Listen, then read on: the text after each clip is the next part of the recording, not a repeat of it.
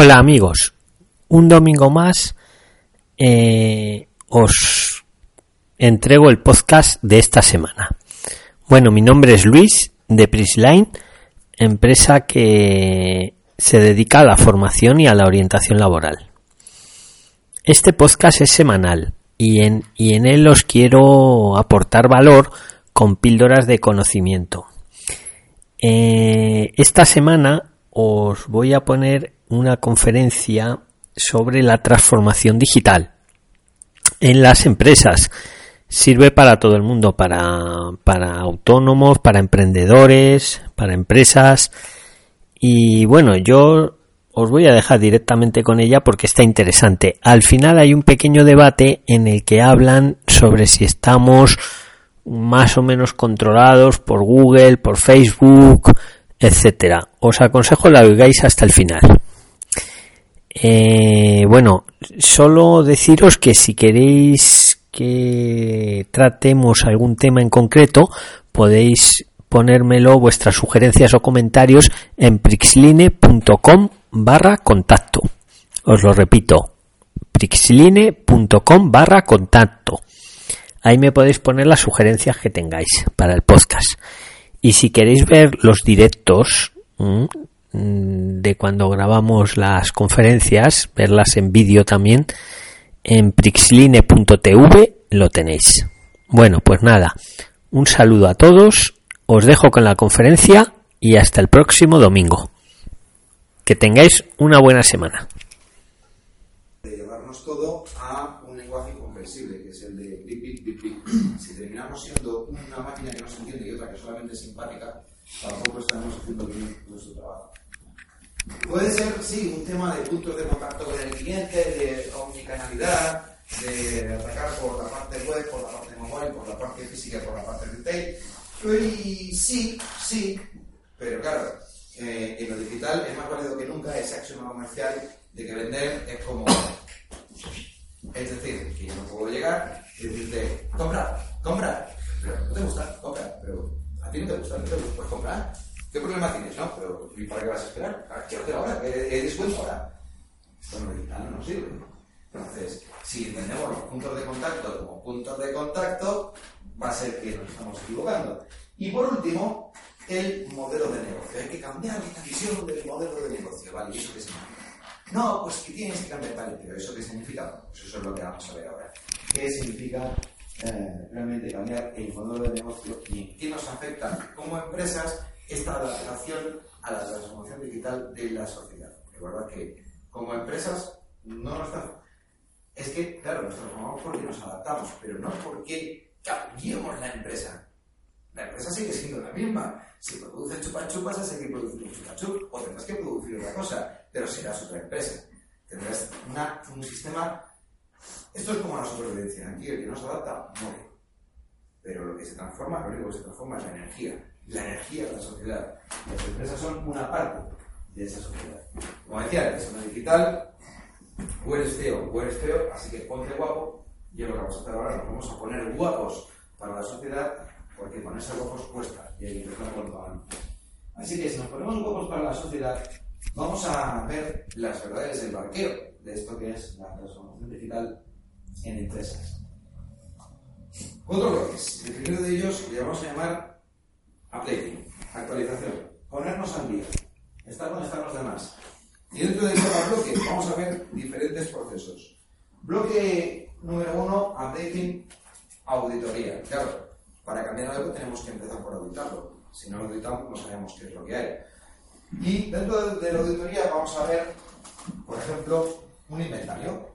Un inventario de, tecnologías, de dispositivos que se utilizan en la empresa, de dispositivos que están conectados, dispositivos que no están, eh, software que se está utilizando, cuál es comercial, cuál es libre, cuál es de pago, cuál es pirata, porque nadie tenemos unas empresas software pirateado, ¿verdad? No, esto, esto no lo tenemos. Vamos a crear, a tener que crear un mapa de usuarios, de quién accede a qué puntos dentro de la empresa mediante las herramientas digitales. ¿Qué accesos hay a información confidencial? Si es correcto o no es correcto. ¿Por qué rutas? Si son las mejores rutas o no lo son, si son redundantes, si hay algún agujero en esas rutas que no está, cubierto, o si hay accesos que no son posibles y deberían serlo para determinados cuadros o ámbitos de la empresa. Hay que analizar quién tiene las contraseñas de qué cosas, de qué aplicaciones, de qué usuarios, de qué servicios. ¿Está bien o no está bien que las tengan? ¿Hace cuánto que no se cambian? ¿Cada cuánto se cambian? ¿Qué política hay con las contraseñas? ¿Hay doble o no hay? ¿Hay, eh, factores de doble autenticación? ¿Hay factores de triple autenticación? ¿No hay ningún factor de autenticación extraordinario? Accede cualquiera que pueda acceder. La contraseña es como me dijeron esta mañana en Zaragoza, en un hotel. No, nuestra contraseña es eh, Salones Pichi 2017. Dices, oh, o sea que aquí no se puede nadie. Es decir, esta contraseña es muy difícil de averiguar.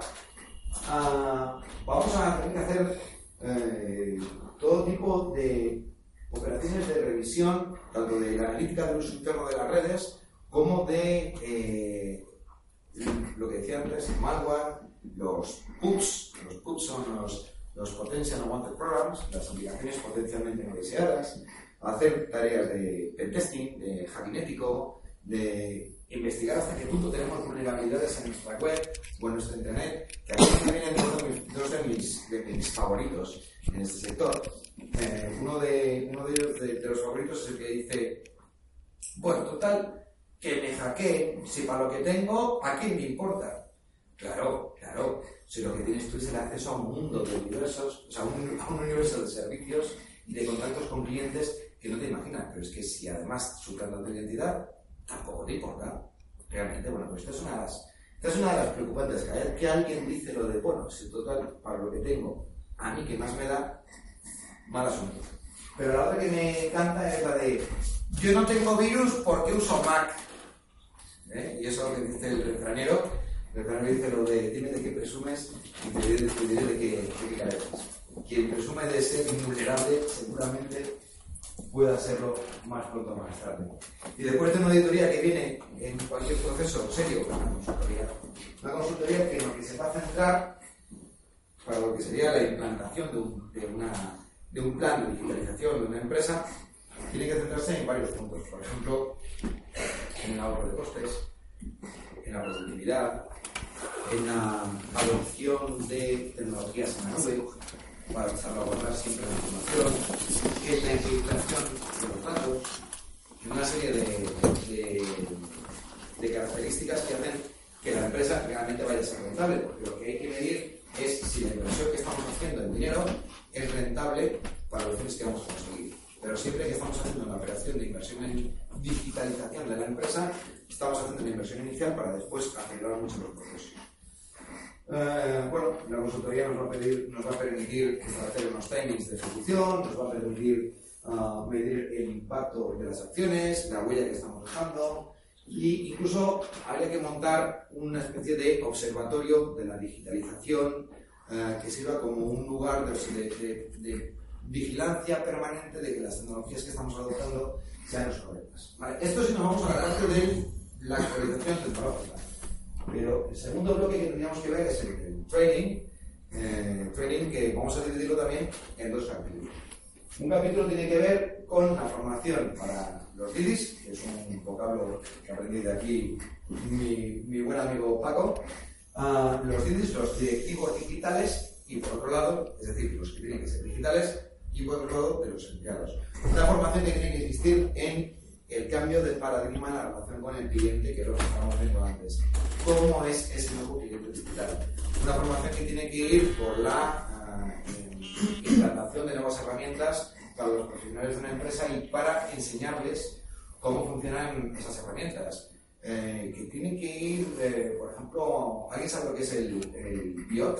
B-Y-O-D bueno, es una de las tendencias que lleva siendo tendencia desde hace varios años, es el Bring Your Own Device, que es la característica por la cual tú llevas tu propio dispositivo de trabajo y lo utilizas como un dispositivo de acceso a los ficheros y los sistemas de trabajo. Y esto es algo lógico desde el punto de vista de que premia la fidelidad del empleado. Utilizo mi propio dispositivo.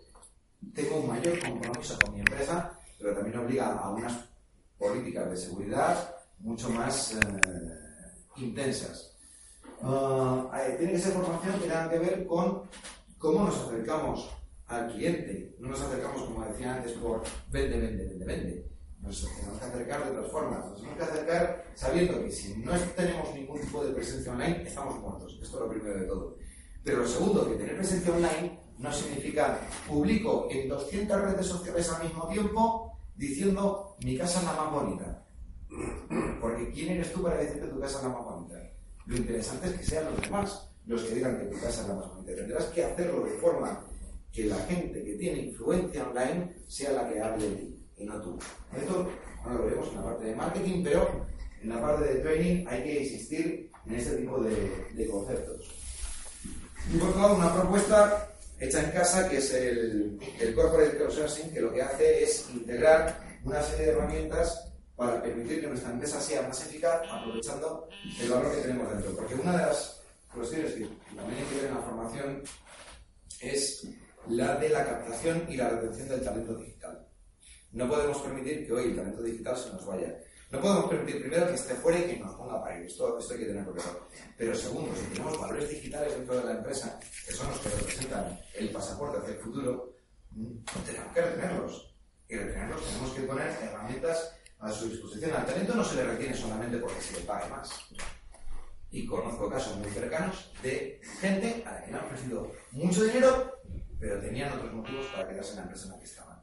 Bueno, pues un talento digital, ¿cómo se gana? No solamente con dinero, también con dinero. ¿eh? Ojo, ayer, el último informe, lo leí, el último informe que hay sobre eh, las tablas salariales de las inversiones digitales en Estados Unidos. Nos pasan como un avión, por. Estamos hablando de salarios el triple y el cuádruple de los que se pagan aquí. Pero bueno, aparte de esto, hay una serie de herramientas, por ejemplo, trabajar en redes sociales corporativas internas, que pueden ser con plataformas ya existentes o con plataformas creadas ad hoc para la empresa. Estamos hablando de la gamificación. ¿Por qué, ¿Por qué tenemos que prohibir el concepto de jugar en un entorno profesional?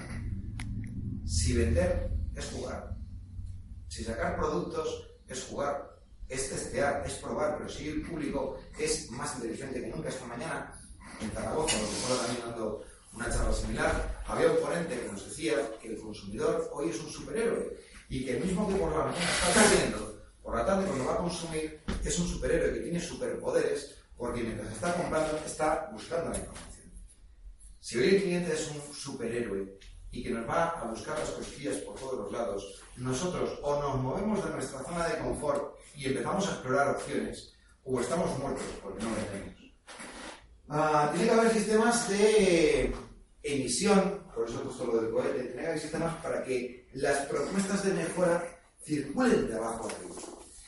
¿Por qué funciona la Wikipedia? La Wikipedia funciona porque un millón de mentes actuando en promedio siempre van a ser mejor que la mejor, que la mente más inteligente del mundo. Este es el concepto por el cual funciona Internet, el posicionamiento orgánico, por el cual funcionaban las redes P2P del software, las redes P2P de música y por el cual funciona la Wikipedia, que es una red P2P. ¿Que alguien puede incluir información falsa? Sí, pero ¿qué le vamos a hacer? Somos así de tontos, la mayoría de las personas somos buenas y al final queremos, pretendemos que prevalezca la versión más válida. No digo la más verdadera, digo la más válida, la que más nos va a permitir tomar mejores decisiones. Bueno, pues establezcamos esto dentro de la empresa promovamos que las mejoras vengan de abajo arriba, porque desde arriba es difícil que veamos los campos de mejora. Desde arriba no tenemos los problemas que tenemos habitualmente eh, en, esa vida tan ocupada. Tenemos vida muy ocupada, eh, por supuesto que sí, pero desde arriba no siempre se concentran los escenarios de mejora. Es importante recibirlos, aunque no sirvan, pero recibirlos. Y para eso tiene que haber sistemas. Y además, por favor, por favor, ¿en qué cabeza cabe en una empresa, sobre todo de servicios, ir a trabajar 8 horas al día, 40 horas a la semana, de 9 a 2 y de 3 a 6. ¿En qué mundo vivimos? ¿Estamos conectados? ¿Estamos conectados? Yo prefiero que me hagan cosas desde casa. Prefiero que te levantes a las 11, que te acuestes a las 2 de la mañana de fiesta, que mm, a las 4 de la tarde estés durmiendo la siesta, que rima con fiesta. ¿Me vas a tener hecho trabajo? Sí. Punto pelota. Y hemos llegado a un acuerdo y es que tu trabajo vale tanto. Esto es lo que yo quiero. Y esto es lo que pide el mundo digital. No me pide que tú estés haciendo presentismo, me pide que tú estés haciendo tu trabajo, cumpliendo tus objetivos. Porque yo soy el primero, que a lo mejor me parezco por la oficina hasta las pero mis objetivos tienen que estar cumplidos, porque si no, pierdo al cliente. Y si pierdo el cliente, pierdo el negocio. Si pierdo el negocio, se acabó. Ni tú ni yo. Entonces, esto también tiene que ver con la transformación digital. Es que no sería posible si no fuera porque mi trabajador se ha digitalizado. Gracias a que se ha digitalizado, yo le puedo dar libertad de horarios y él me puede dar mejores servicios. Va a estar más contento, más fidelizado, más implicado, va a sentir que se pone la camiseta de la empresa de verdad y va a salir a vender por mí. Y yo que cantar y es lo que tengo que, conseguir. Tercer bloque, el ejecutivo. Hemos pasado la ejecución, hemos visto de la formación y nos metemos en la ejecución, pura duda. Y dentro de la ejecución, departamento de ventas y no de marketing, todavía no. Departamento de ventas y expansión del mercado. Oiga, esto también afecta a la digitalización, porque el proceso de venta, en el proceso de venta tiene que estar digitalizado. No tiene sentido que hoy sigamos yendo a vender porque apuntamos las cosas en una planilla, que nos llevamos en la furgoneta, que vamos a visitar al cliente, tomamos nota de lo que tiene y lo que no, cuántas asistencias ha recibido, espere que la punto 2 de Danone, un momento que le llamo, no está, comunica, ya le dejan el recado luego, me lo llevo aquí apuntado, vale, vale, le dejo el gran. ¿Qué es? Si lo llevas todo aquí. Aquí lo puedes llevar todo. Existen soluciones. De hecho, nosotros conocemos algunas, hemos trabajado con algunas soluciones específicas para eh, el circuito comercial que lo que hacen es que llevan muchos procesos. Y tiene dos consecuencias muy, muy simpáticas. Una, la de los malos comerciales que dicen, ¡Oh! Vaya rollo, me van a controlar. Ahora sí que no voy a tener libertad. Y la de los buenos comerciales que lo que te dicen es, mejor, voy a hacer mi trabajo en menos tiempo, me va a quedar más tiempo para mí. Pero hay que encima voy a demostrar que yo vendo, no como ese, que lo que tiene mucho morro, que dice que sí que vende, pero no vende. Pues sucede que vende así, a forzar y engañar y a tirar el precio.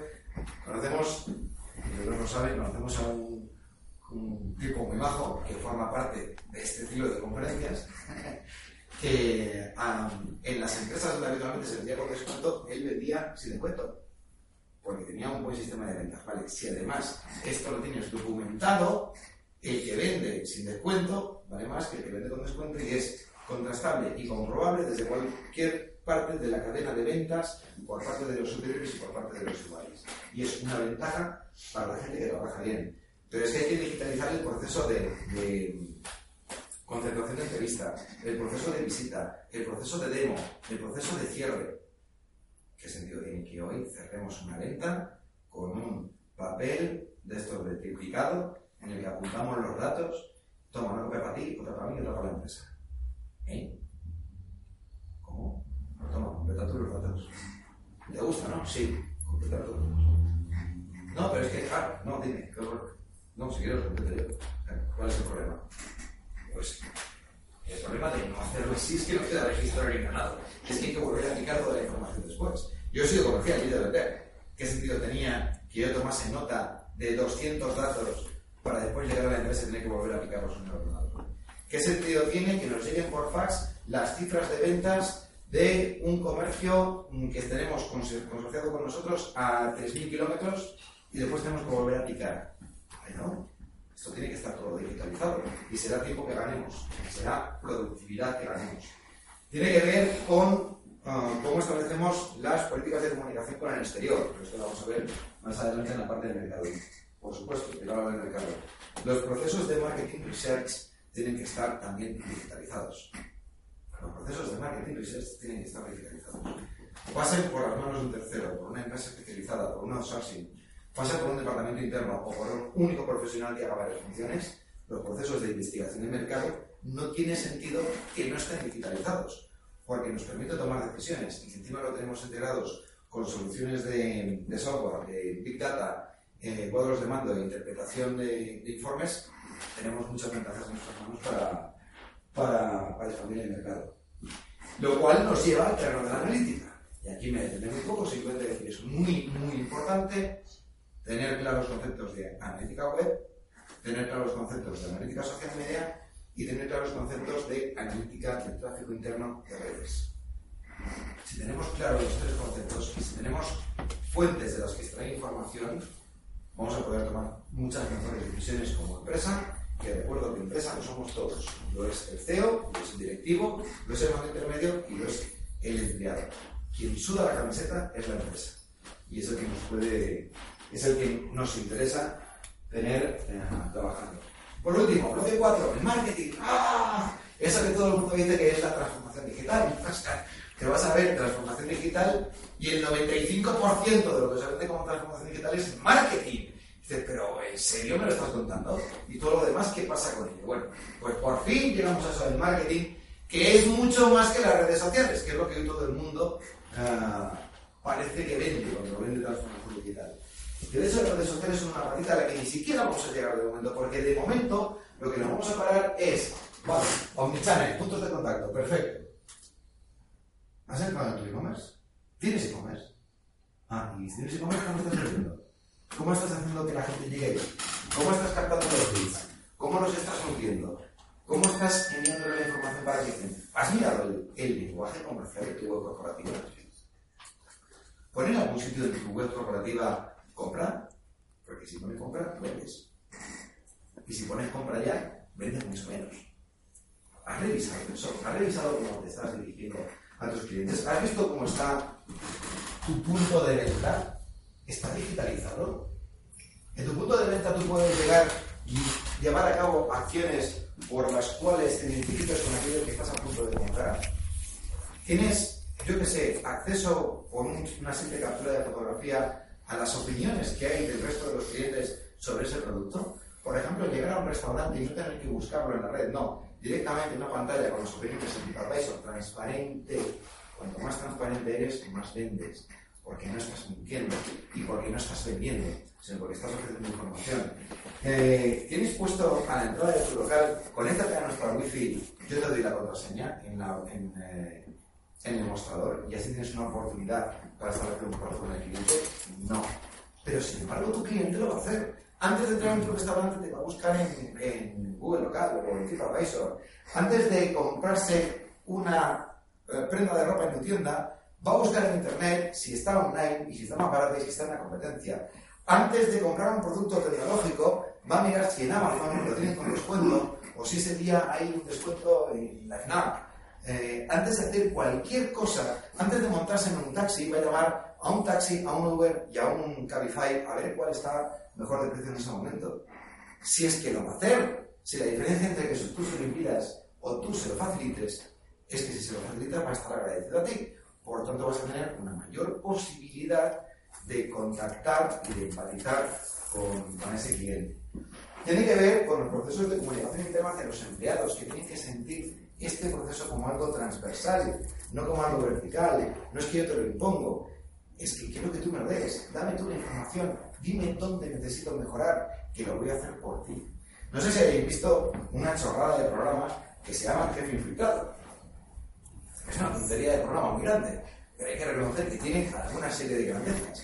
Como es el hecho de que al final siempre el jefe tendrá una de, una de cal y otra de arena, pero siempre al final el jefe se compromete con alguno de sus empleados a tener en cuenta lo que te ha dicho que necesitaba mejorar y por eso se infiltraba. Pues mira, a pesar de que el formato es muy antiguo, porque lo es, esos jefes tienen algo de digital y es que por lo menos se están metiendo donde corresponde para obtener conclusiones. Ah, tiene que ver con hacer un proceso integral del ciclo de vida del cliente, lo que habíamos antes, ese recorrido por la vida del cliente, por su día a día, que es lo que hace. De esta manera me otra, otro concepto de, ciclo de vida del cliente muy interesante, que es el, lo que llaman el, Customer Journey Map, que realmente es hacer un mapa del viaje del cliente como si tú te plantearas un viaje. Pues cuando tú te planteas un viaje, primero haces el preparativo, después tienes, primero has comprado el billete, luego el preparativo, luego vas al aeropuerto, a la estación, donde sea, y ahí vas a tener experiencias positivas o negativas y eso te va a dar el balance. Estás mirando ese viaje que hace tu cliente para llegar hasta tu producto, para ofrecerle siempre una solución a los problemas que se vayan encontrando.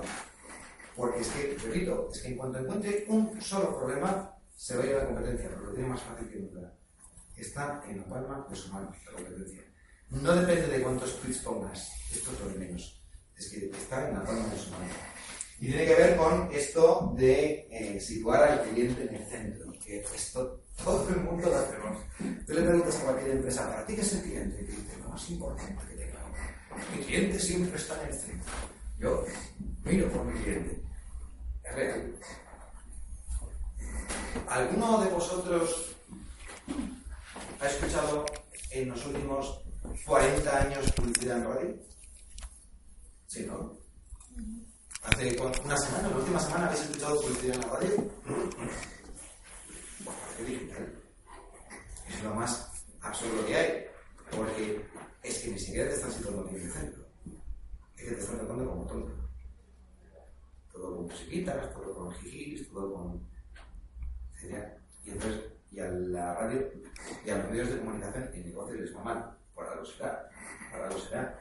Lo de situar al cliente en el centro es una de las promesas siempre pronunciadas y casi nunca cumplidas. Porque en el fondo pensamos que somos más importantes como empresa. Nosotros sabemos lo que tenemos que decir. Nosotros sabemos lo que tenemos que vender. Y a mí siempre que alguien me dice, es que no vendo, tío, es que me va muy mal. Y yo digo, ¿has investigado por qué? ¿Has preguntado a tu cliente? ¿Les han dicho por qué no vendes? ¿Cuál es el problema? ¿Estás sobrepriced? ¿Que tu producto no llega? ¿Que no tiene calidad? ¿Que no se te conoce? ¿Que no tiene contacto contigo? ¿Que no confía en ti? Algo será. Es decir, la gente compra cosas. La gente necesita comprar cosas. Aunque sea comida y luz y tal, pero la gente necesita comprar cosas. Y no todo el mundo vive en extrema pobreza. Bueno, es una situación, pero la gente compra cosas. Si no te compran, por algo es. Investiga, porque tienes más opciones que nunca para investigar. Tienes más opciones que nunca para investigar, ¿por qué? Por la última parte de estos cuatro bloques de la transformación digital que uh, tiene que ver precisamente con la reputación online. Online Reputation Management. Y antes de meternos en lo que todos los productos que son las redes, todo lo apartamos un momentito y decía hay más oportunidades que nunca para saber lo que tu cliente pide. ¿Estás poniendo la verdad? Porque el cliente habla de lo que tú produces, habla de, lo que, de los servicios que das, habla de tu marca, o habla de tu competencia, o habla de tu entorno, o habla de tu sector, o habla de los otros clientes. Te están dando pistas todo el tiempo para que tú vendas más. ¿Qué haces que no nos escuches? ¿Qué haces que además de no escucharlos, no sistematizas toda esa información, no la trabajas, no la desmenuzas? ¿Para qué es? Arréglala, métete en ella. Claro, claro que cuesta, evidentemente. Esto no se hace de noche a mañana. Pero te están dando las pistas. Y entonces, al final, al final, entonces puede que averigües cómo te tienes que dirigir a ellos. ¿Y qué pongo aquí YouTube? Pues porque voy a hacer el camino a la inversa. Pues porque estar en redes sociales no puede ser estar en Twitter y en Facebook. Que todo el mundo está en Twitter y en Facebook. ¿Para qué quieres estar donde está todo el mundo? No estés, ah, no, no, no. no pues el camino a la revés. Claro que tienes que estar. Claro que tienes que estar, porque está todo el mundo. Pero no tienes que estar porque por ahí vayas a llegar a la gente. Si no haces el resto del proceso, no vas a llegar a la gente. Pero tienes que estar porque es lo se espera de. Porque se espera que del bar del Club 567 haya un faldón en la entrada que dice bar del Club 567. Y porque se espera que tengas una página web. Es que hace 15 años tener una página web, 20, que era una opción. Pero es que ya no es una opción. Es que si no tienes una página web no existes. Si no estás en redes sociales, no existes. Lo siento mucho. Es decir, a partir de ahí ya podemos pensar que con técnicas y tal, para llegar a la gente, muy bien. Que lo mínimo que tienes que hacer es estar, estar y estar bien. No decir tonterías. Porque tus redes sociales, ah, que no son de community manager, son de commodity manager, ah, tus redes sociales no es más que cómo te van a llegar a conocer cuando llegues. No es una cuestión de eh, a ver a cuánta gente llego, ¿no? Es que cuando alguien te conozca y te quiera contratar por ahí, si estás diciendo tonterías, ¿qué va a pasar? Que te van a ir. Entonces tienes que estar y tienes que estar bien. Es que no es una opción, que es que no es una opción estar, no, es un imperativo categórico del mundo en el que vives.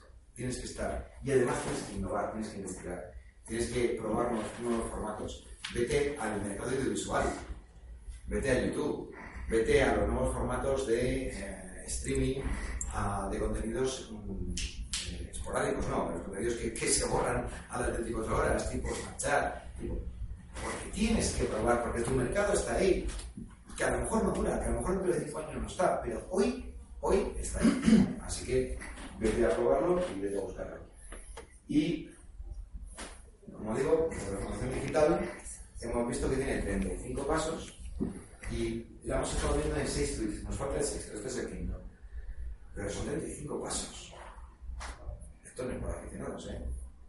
Esto no es para aficionados. Esto hay que contar con profesionales. Lo que sucede es que antes de contar con profesionales os quiero dar un último consejo. Mirad, el último consejo. Esto es el 1 de marzo. El 1 de marzo, no hace nada. Transformación digital, cambiando las herramientas del negocio para una nueva era. De ese mismo día, el 1 de marzo, cómo lo digital es un elemento disruptor en las eh, operaciones, en los procesos de negocio y la experiencia del cliente. Un día antes, 28 de febrero, porque este año no fue bisiesto, las tres claves para la transformación digital. Un día antes, el 27 de febrero, transformación digital acelera el éxito en los negocios. Unos días antes, el 22 de febrero, me encanta además esta expresión, el, Brain Busting Steps, o sea, el, transformación digital con, con siete pasos que, que me impulsarán tu cerebro. Escribe mucho, todos los días. Muy bueno para que esto sea solamente un hype. Esto es una realidad. Pero es una realidad, ¿por qué? ¿Por las empresas? No. Y volvemos a antes. Por la sociedad, que es la que se ha transformado.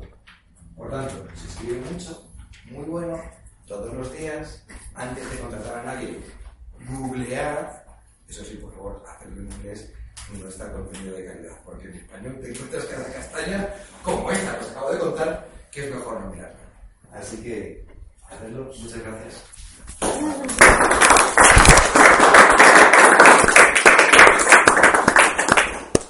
Eh, de conferencias, punto de conocimiento, por Romeri, esté abierto a vuestras preguntas, si a lo que os dé la gana. Yo quería bueno, hacer una, una aportación o, una reflexión acerca de lo que has dicho. Yo, bueno, me llamo Israel, trabajo en el mundo digital, pero soy todo lo antidigital que se puede ser en esta era. De hecho, creo que es un, lo digital eh, tiene a la gente demasiado atrapada en un sitio donde no, donde para mí no es. De verdad creo en la gente real y cuando hago propuestas a clientes creo en la gente real para hacerle propuestas de verdad. El problema que creo que tenemos en España es que no tenemos ni puta idea, básicamente. ¿no? Cuando vas a un cliente a ofrecerle una, una solución yo no me gusta llamarlo digital porque es un análisis al final de qué estás haciendo mal, como has dicho, en tu negocio para no vender. ¿Vale? Eh, lo que quiero es eso, quiero encontrarme gente real a la que contarle cosas que puedan mejorar eso, pero de verdad, todo esto de lo digital me, me sienta fatal. Me sienta fatal ver a la gente conduciendo en el coche, que vaya hablando por WhatsApp, provocando accidentes. Me sienta fatal que la gente, tu mujer está embarazada y no se levanten porque está viendo el Facebook y cosas así. Entonces, creo en lo digital, pero hasta un punto. Hoy mismo, eh, a mediodía, me preguntaba una, persona que me puede que hagamos negocios en Zaragoza, me preguntaba que cómo era posible que yo hubiese publicado 42.000 y pico tweets. Dice, muy sencillo. Entré en el año 2009 y en los primeros 15 meses publiqué 32.000. Y los otros 10.000 desde 2011 hasta aquí. Ah, y no son tantos, ¿eh? y de hecho, si ves mi actividad en el último año y medio, ha caído un montón. Pero no es porque tengo menos tiempo. Eh, ser no digital es una opción. Fíjate que voy a decir una cosa que puede ser un juego de palabras. No lo es. Ser no digital es una opción. No ser digital no es una opción. Tú eres digital por el mero hecho de que vives en un entorno que lo es. Es decir, la propia sociedad te empuja a que tú seas digital, a que dices un smartphone, aunque no lo quieras, a que descargues música, a que entres en YouTube, a que compres en Amazon, y además que compres en Amazon de forma compulsiva, porque no pasa nada, porque compras 10 piezas y devuelves 9. ¿Cuál es el problema? Ninguno. En realidad eres digital. Lo que es una opción es ser no digital, en el sentido de no estar sistemáticamente presente. Pero la realidad es que te van a buscar. Van a ir a ver quién eres tú, cuáles son tus valores profesionales, qué perfil tienes, por qué te defiendes, qué sabes hacer. Te llamarán por teléfono, te lo preguntarán igual y lo van a tener contigo en un cara a cara. Pero si tú tienes un espacio en el que tú estás dando a entender quién eres, estás facilitando mucho la tarea a quien te busca. No es una cuestión de que te vaya, de que vayas a vender más porque estés. Es una cuestión de que si no estás, no te va a seguir buscando. Porque tiene una gran, grandísima competencia a su alrededor para buscar. Si esto es cierto para los particulares, cuánto ni menos para las empresas que son las que de verdad viven de vender. Si una empresa no existe, si una empresa no tiene página web, Es que no, no, no creo en, en que una empresa no tenga que tener una página web. Creo que es un medio en el que e- efectivamente la masa común está ahí y creo que es algo necesario realmente. Yo no lo creo para mí. No lo creo para mí. Pero sí creo que las empresas tienen un modo de vender y de estar actualizado y entiendo que empresas busquen tu perfil de Facebook o, Sí, sí, sí, el, o el perfil de, de LinkedIn o lo que sea. Totalmente, Pero realmente creo en las personas reales y en lo que se comunica de esa manera, no, no lo digital. Y efectivamente, las empresas tienen que aprovechar ese entorno digital para estar presente, para vender más, para vender su peli, para lo que quieran. ¿vale? Pero no, no lo comparto, no comparto... eh, hablo a modo personal, ¿eh? No, Sí, sí, sí. no en una escuela de y negocio. te recojo el testigo y te digo, y ahora sí, nada te impide tener una serie de perfiles online en los que digas eso. Hola, no creo en lo digital, no habéis conmigo a mí. Pero ya ya me has contado, ya sabes quién eres, ya sabes, ya sabes lo que piensas. Y a ti te ha costado 5 minutos de tu vida. Y ya estás dando la imagen de ti. Que es mejor que dar la imagen de que no existes. Estás dando la imagen de que no crees en esto. Pero estás participando del fenómeno. Mira, un, un amigo y socio en algunos proyectos em, que ha montado varias empresas de corte digital, todo online, eh, me decía hace unos meses que él, ya le da pereza entrar en Facebook. Pero ya no lo ahora. Ahora estoy en Snapchat. Digo, Jorge, se llama Jorge, tiene cuarenta y tantos años, tío. Que dice, es que hablo con vieja. ¿Tú sabes lo divertido que es? Porque además así, yo sé lo que está haciendo mi hija.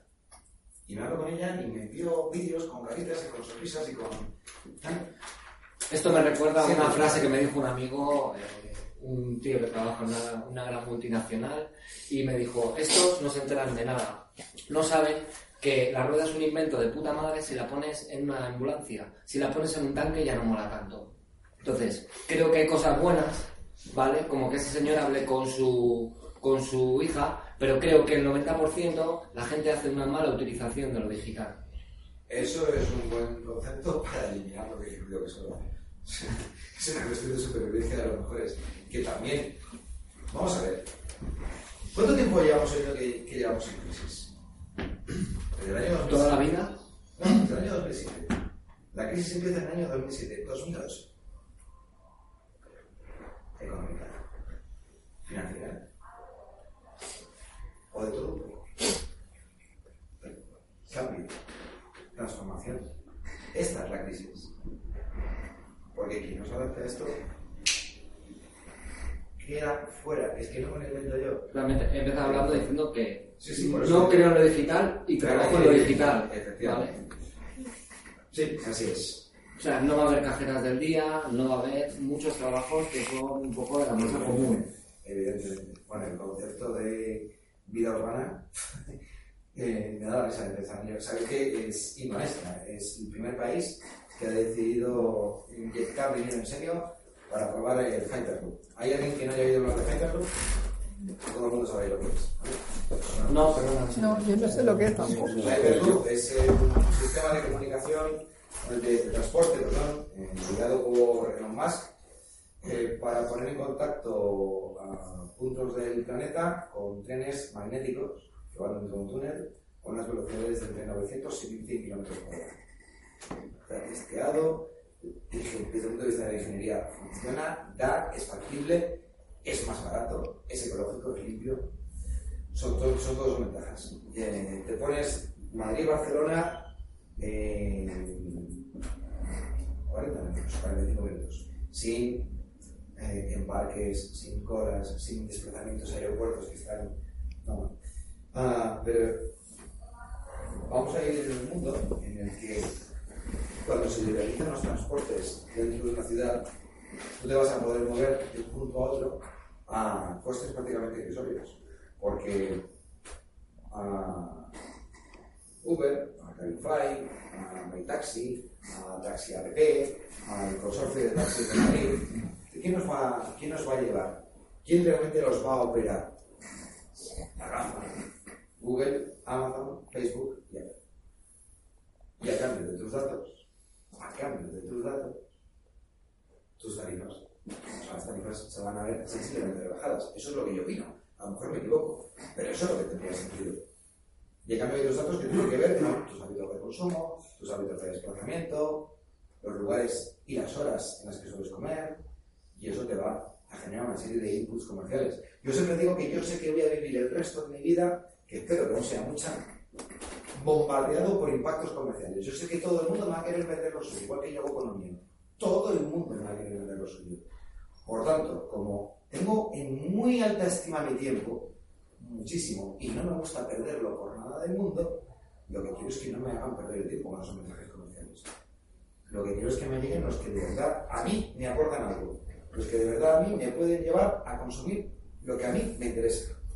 Pero ya hablamos, yo creo, de ingeniería social, ¿no? Al final, es dónde va la masa, la base va aquí, eh, habrá un sistema revolucionario que impida que eso vaya hacia un punto que sea un poco la primera peli de George Lucas, THX 1138. que mediante el inicio de las ventas digitales lo que supone es obtener una serie de datos, tratamientos muy avanzados y de estadística de Data, para obtener la información más adecuada al perfil de cada usuario. Esto también va a generar una rebelión, ¿eh? también va a generar que mucha gente que se va, que va a utilizar las herramientas digitales por fuera del sistema para no estar cacheado. Esto es una decisión personal de cada cual. Yo prefiero la opción de sí estar ah, monitorizado por empresas que entiendo que son fiables, porque he decidido vivir en este mundo.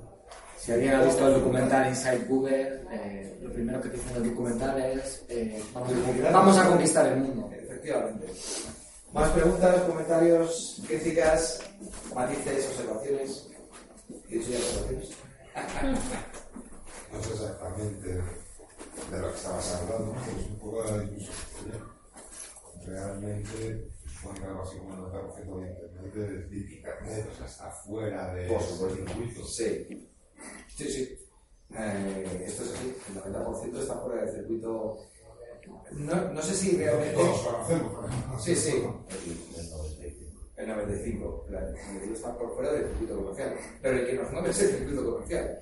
Lo, lo que la gente haga en su tiempo libre, en, en la parte que no quiere compartir con el resto del mundo, a, a mí como empresa no me puedo pelear por estar ahí. Es, es como si yo trato de, por ejemplo, es muy habitual, en el caso de, ay, entonces yo quiero saber lo que la gente pone por WhatsApp. Ya, digo. Sí, claro.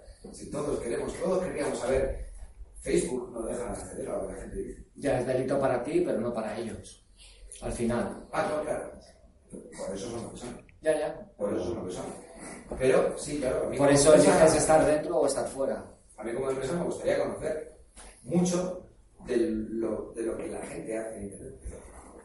Si datos privados, eh, ¿qué es, es delito? Y si es delito, De hecho, el actor este Willy Toledo eh, le bloquearon una cuenta de WhatsApp porque puso, no, una cuenta de Facebook porque puso una burrada y entonces a todos, es un actor, no sé si lo conocéis, entonces en su contacto de WhatsApp se encargó de mandar un mensaje comunitario a todo el mundo de sus contactos y su cuenta, su cuenta de Facebook fue bloqueada, fue desbloqueada en dos horas. no. No conocía esa historia.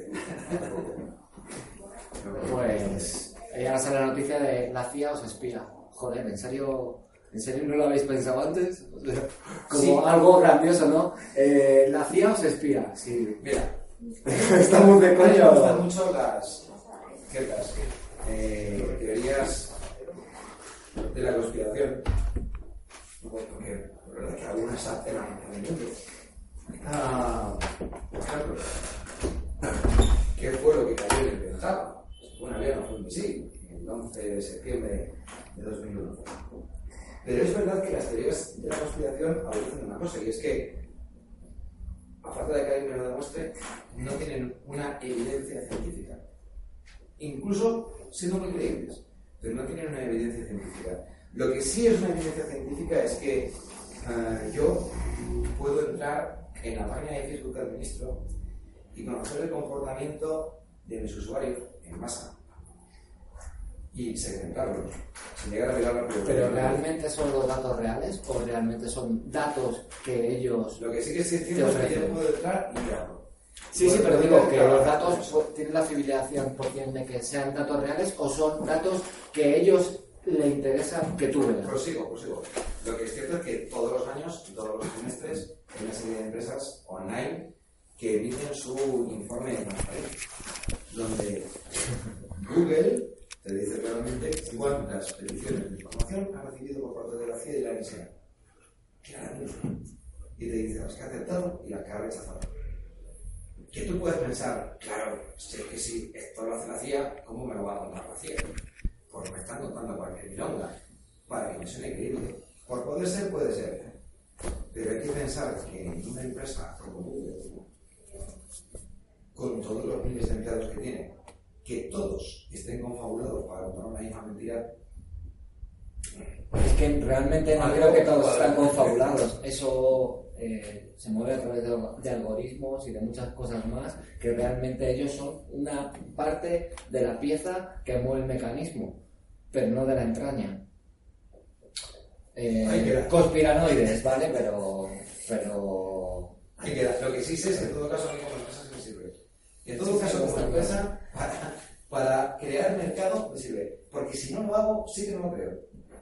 O sea, volvemos a lo mismo. Es decir, Ya después como ciudadanos, cada cual tomaremos nuestras mejores decisiones. Pero hoy por hoy, hoy por hoy, la realidad, oye, cuando la realidad sea que todo el mundo se ha salido de esto, si sucede, porque a todo el mundo le produce desconfianza, habrá que ver. Yo eso lo decía hace años a una empresa el de problema es que no se pueden desenganchar. Ese es el problema. Yo se lo decía hace años a una empresa de ¿Verdad? marketing. ¿Verdad que te interrumpo un poco? Sí, sí. ¿Para qué te quieres desenganchar? O sea, te pongo- No, no, no digo que me quiera desenganchar, ni mucho La- menos. La empresa que tiene el. que compró PayPal para certificar a quién dejaba pagar, a quién no y eso. Y eso, el planteamiento que hicieron, lo más simple del mundo. Si tú me quieres engañar, vas a estar ocultando. Si yo puedo encontrar de tu vida en Internet, es porque no tienes nada que ocultar. Tendrás Cosas buenas, cosas más, malas, etc. Como Pero todo. no me estás buscando las vueltas. No, no, no, un decía. planteamiento muy simple. No, no, totalmente. A PayPal. Ya no sabes funciona. O sea, por algo. No, no, está claro. Y quiero decir que yo sé que comparto una dicha información, que la información está ahí y no tengo nada que ocultar realmente. Efectivamente, con mis cosas buenas y mis cosas malas. Unos- me da exactamente igual. O sea, no, no me preocupa si me puede espiar la CIA o no.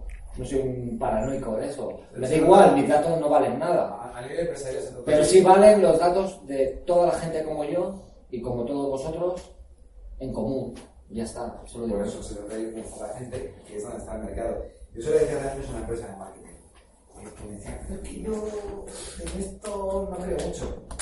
Decía, y yo tampoco. Yo en esto no veo en nada, me parece todo postureo. Pero es donde está la gente. Y vosotros trabajáis en marketing, en el mercado.